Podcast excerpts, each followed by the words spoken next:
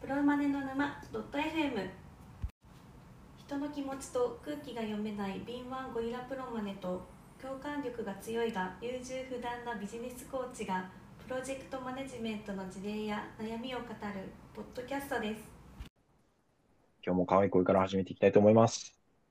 はい。プロマネの沼 .fm。よろしくです。よろしくお願いします。来週かなあ、厳密には再来週か。月曜日からですね、ちょっと、えー NBA を見に行ってこようと思うんですよ。うんうん。フラッとね。はい。初めてね、あの、フェニックスに行ってきますよ。本当にアリゾナ州ですね。行けんのかっていうのがね、ちょっとまだ不安なんですけれども、あの、む 息子、息子がインフルエンザにかかったりしてるもんでですからね。うん大丈夫かなっていうのを思いつつ、いけなかったら相当ちょっとダメージでかいなっていうね、あ の金銭的にも精神的にもダメージ大きいんですけどね。もう航空券も宿も取ってるわけですからね。そうですね、キャンセル、ノンキャンセラブルなんで、うん。いやーなんかこの年になって、そういうヒヤヒヤする経験ができるっていうのもなかなかありがたいもんですけれ ども。ちょっと私の無事を祈っててください。はい。そうですね。うん、今日は何ですかこれ。今日は AI の進化でプロジェクトマネジメントはこう変わるおうという煽りタイトルです。週刊ダイヤモンドみたいな ね。素敵なタイトルじゃないですか。そうですね。ただ実際、中身としてはですね、どう変わるのって、ちょチャット GPT に聞いてみたっていう話なんです けど、チャット GPT に聞いてみて、あの、5つ出してってうん。聞いてみて、5つ出てきたんですけど、はそいのうち2つについて、本当にできんのかなみたいな。うん。もう適当なこと言って話していこうという回ですね。はい。そうですね。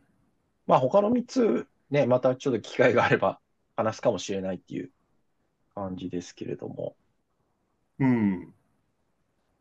じゃあここ、じゃあうん2つ何が出てきたかっていう、ゴリさん説明お願いしてもいいですかはい。一つ目、コスト予算の最適化。AI アルゴリズムを使用して、プロマネのコスト予算を最適化すると。うん。二つ目、自動プロジェクトドキュメンテーション。うん。進捗や意思決定などの情報を自動的に収集して整理して、ドキュメンテーションを作成する AI ツール。うん。まあ、そんなもんがあるのかな。で、一番はね、うんコスト予算の最適化ということで、うん。えー予算を作ったり、それを、えープロジェクト進行中に管理したりしていくっていう数字のお話なんですよね。はいはい。プロジェクトの財務的な側面を改善していくっていう。うん。で、2番は、あの、言語的なものですね。うん。ドキュメントを代わりに作ってくれる、まあ、あるいはそのアイデアをくれるみたいな感じですね。うん。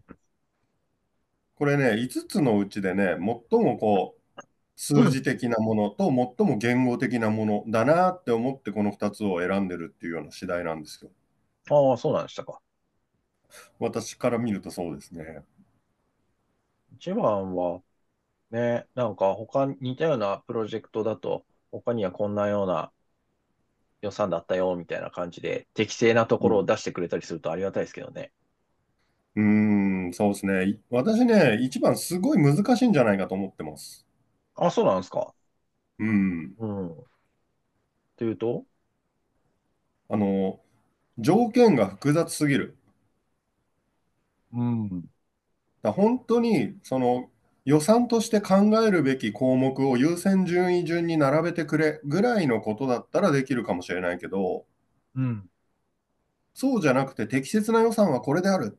例えば来期の予算はこう、この項目立てでこういう金額で、えー提示すべきであるみたいなところうんっ。てできないんじゃないのって思ってるんですよ。うーん。例えば、まあそのプロジェクトの複雑さにもよるんでしょうけれども、うん。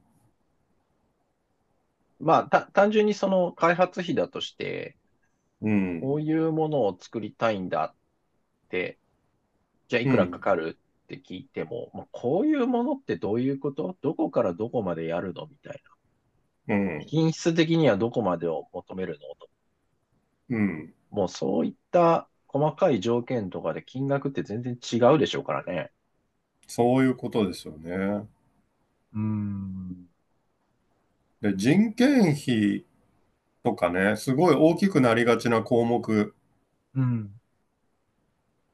ここ、うん、本当の骨子の部分っていうか、一番影響がでかそうなところって、もう人間系で処理するしかないんじゃないかと思うんですよ。背景が複雑すぎて。うーん。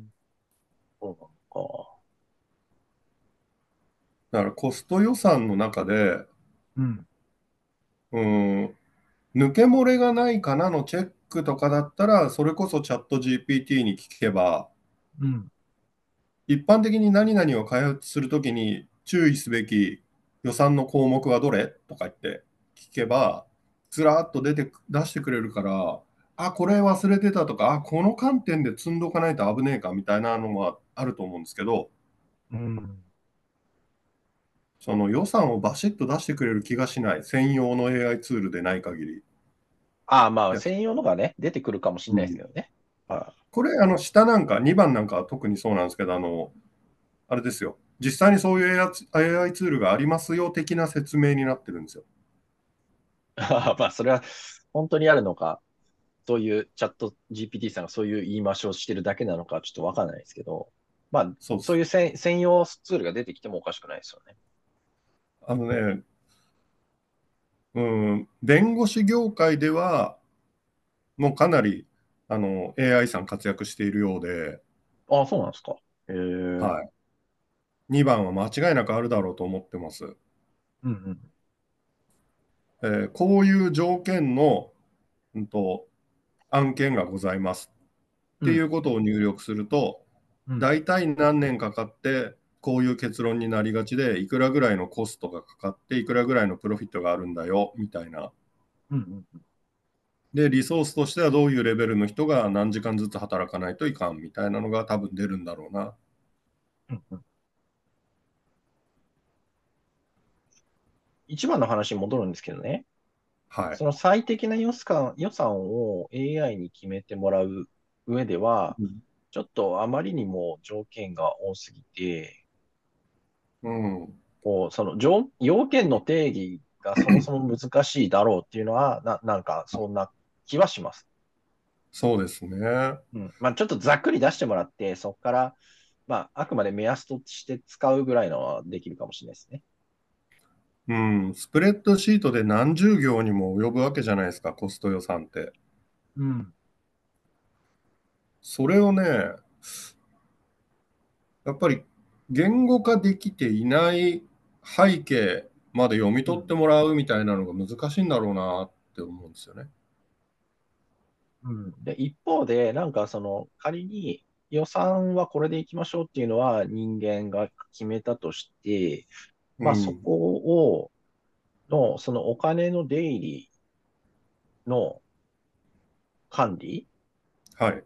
まあ、出入りを管理するだけなら別に AI とか必要ないと思うんですけど、まあう、ん。そういう、なんか一元管理をするツールとか。で、うん。まあ、それはなんか普通にありそうじゃないですか。なんか、あの、増え、ちょっと足りてませんよとか、うん。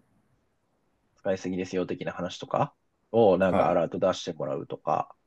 うあんと、まあ AI を使うとすれば、あれ、なんかこの辺漏れがありませんかとか、このままなケースうん、このままの感じだと、なんか何ヶ月後にショートしちゃいそうですよねとか、まあそういううん。アドアドバイスをしてくれるみたいなのはあり得るかなって思いました。うん、そうですね。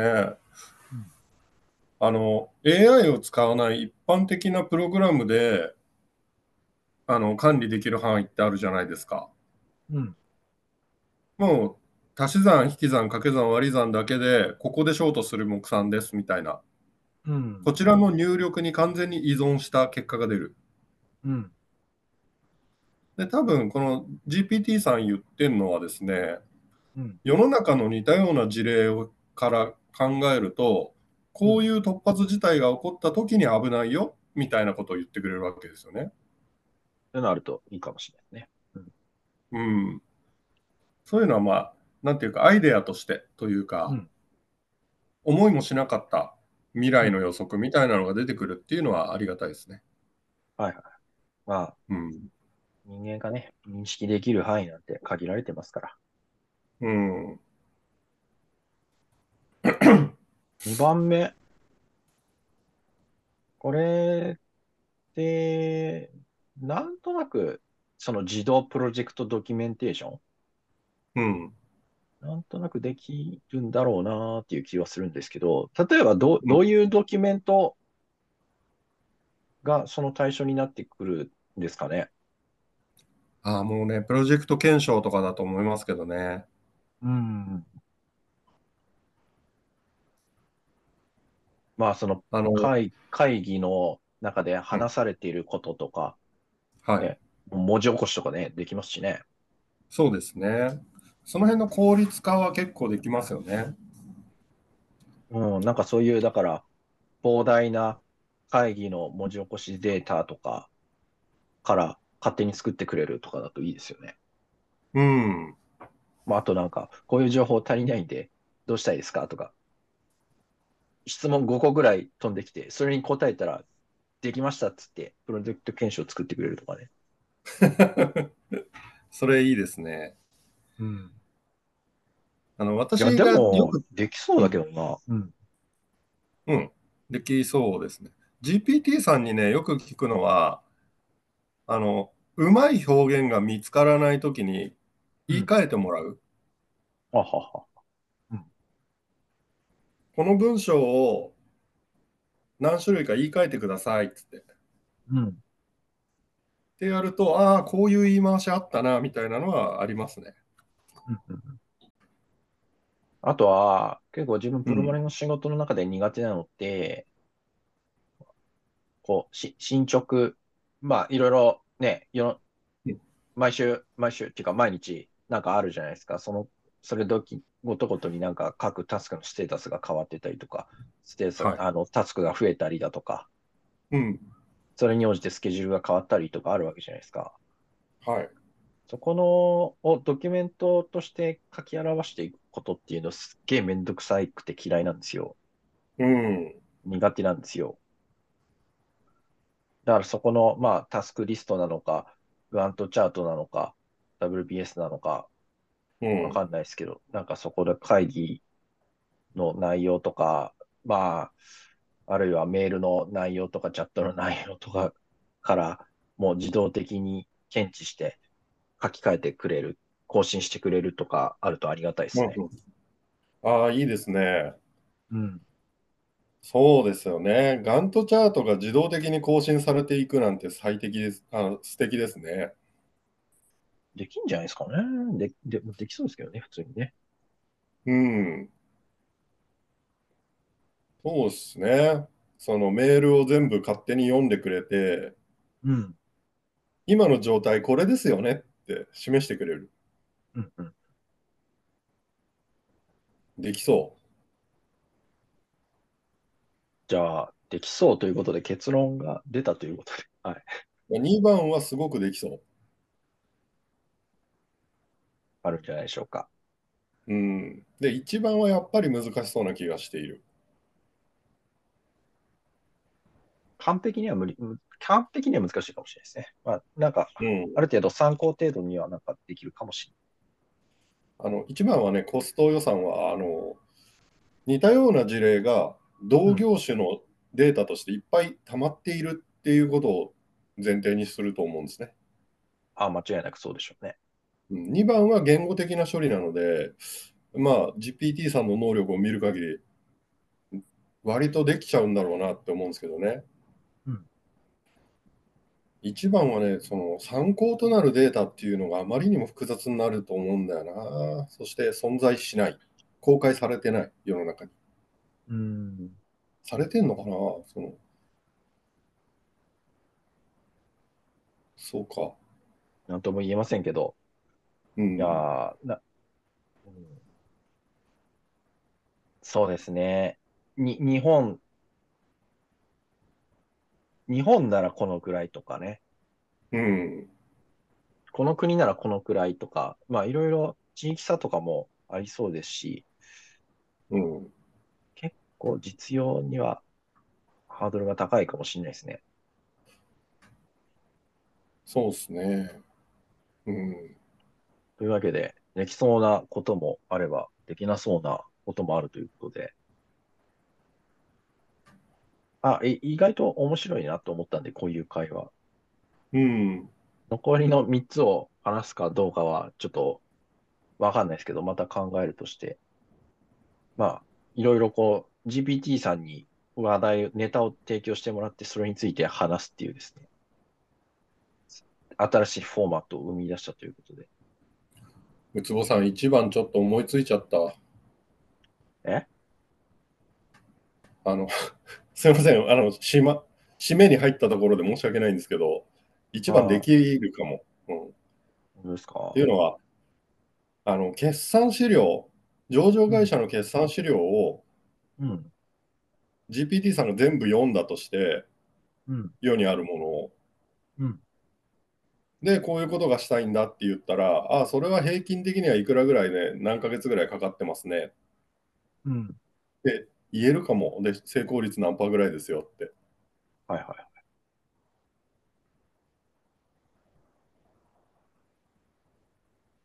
ちょっと GPT さんを舐めてました。すいません。いや、うん、わかんないですけど。はい。